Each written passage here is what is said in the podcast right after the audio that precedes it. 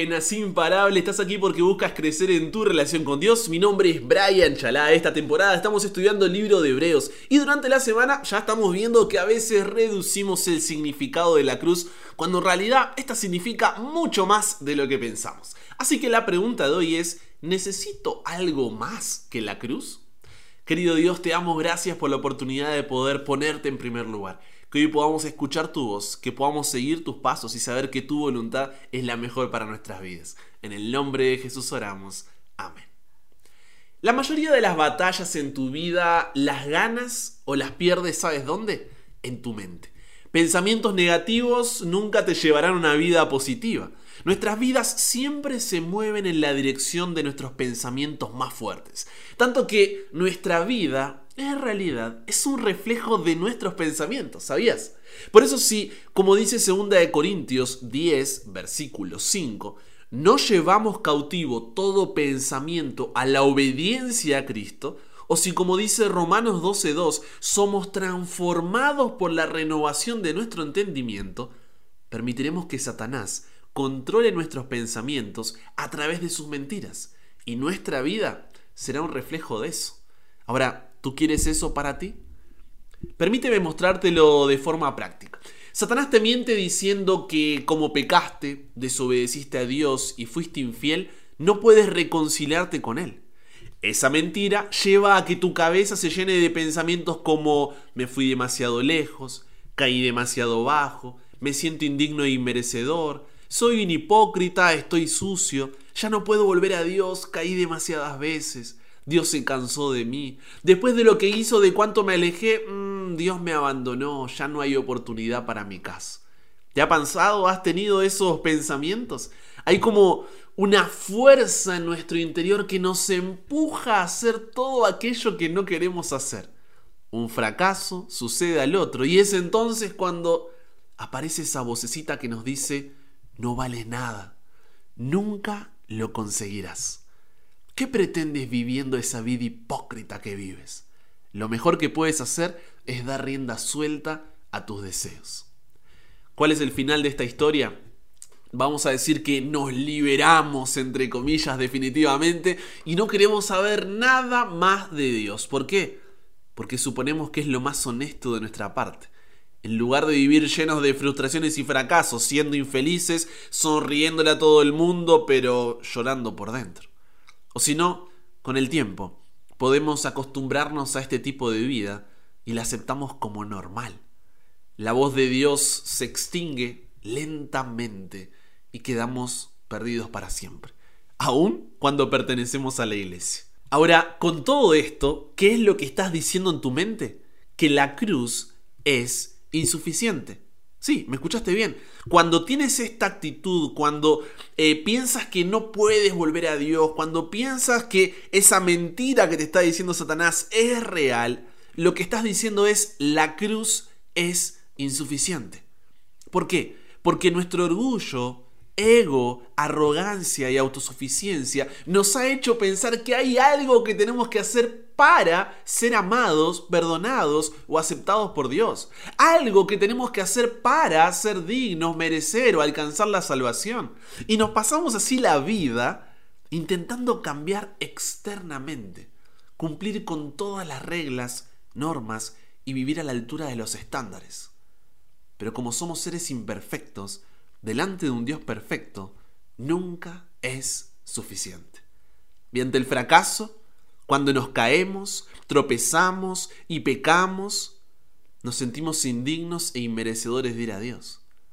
Pensamos que Él nos abandonó o que ya no nos va a perdonar, porque vinimos una y otra vez a pedir perdón.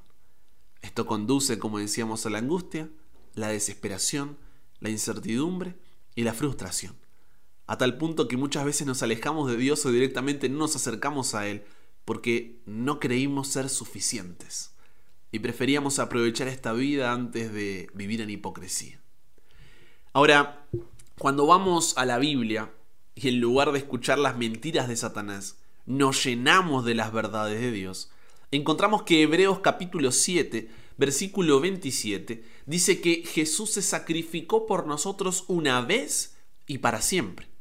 Ahora, puede que esta frase la pasemos por alto. Ah, sí, sí es verdad, sí, murió en la cruz, cierto, pero esta verdad en realidad nos da tres razones para contradecir la mentira de que la cruz no es suficiente. ¿Por qué?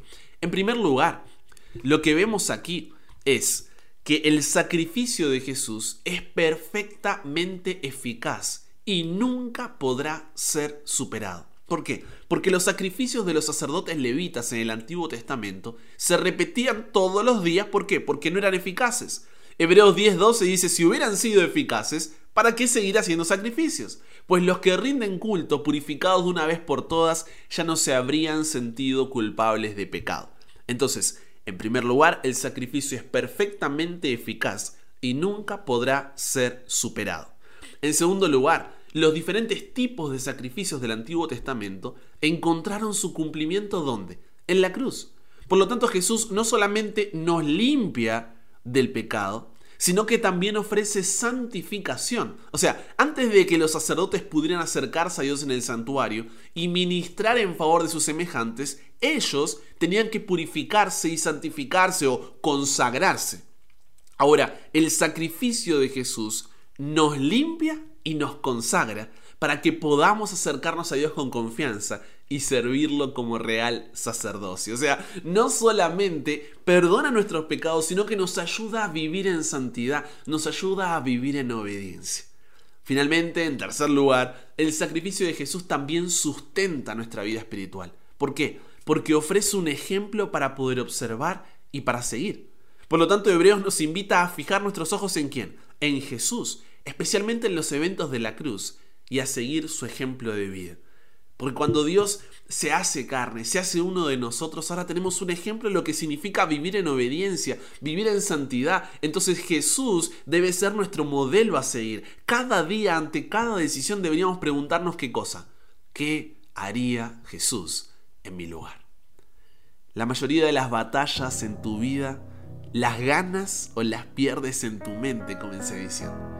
Pensamientos negativos nunca te llevarán a una vida positiva. Nuestras vidas siempre se mueven en dirección a dónde?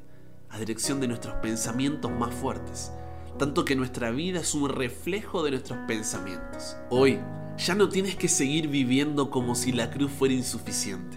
Ya no tienes que seguir viviendo creyendo que te fuiste demasiado lejos, que caíste demasiado bajo, que eres indigno e inmerecedor, que eres hipócrita, que estás sucio, que ya no puedes volver a Dios, que caíste demasiadas veces, que Dios se cansó de ti, que después de lo que hiciste de cuando te alejaste, Dios te abandonó, de que ya no hay oportunidad para tu caso. No, en la cruz encuentras perdón por tus pecados.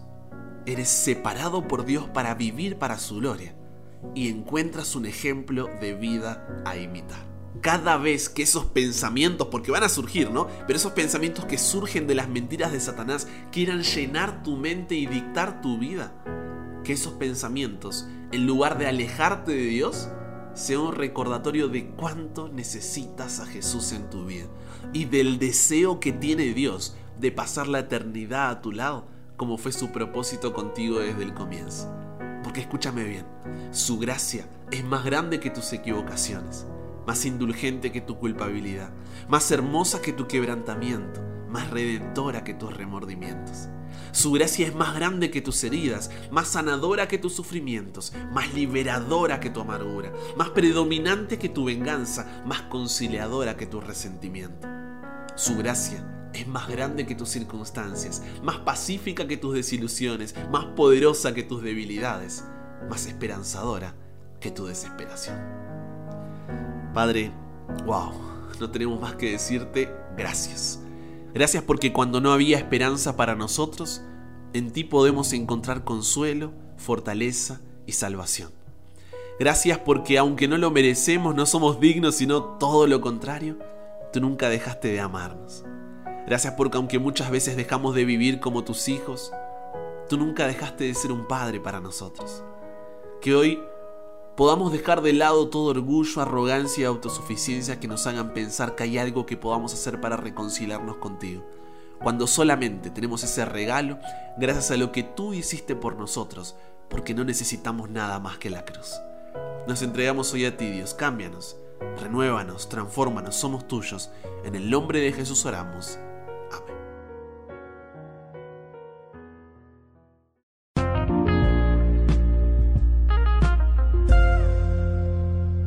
Si te quedaste con ganas de más, puedes seguirme en Instagram como arroba chalabrian para más contenido. Allí también puedes escribirme si tienes alguna duda o pregunta. Todavía queda mucho más por explorar esta semana sobre el tema, así que te espero de lunes a viernes con un nuevo episodio donde aquí en WhatsApp para que nunca pares de aprender y nunca pares de crecer. ¿Por qué? Porque hasta el cielo no paramos.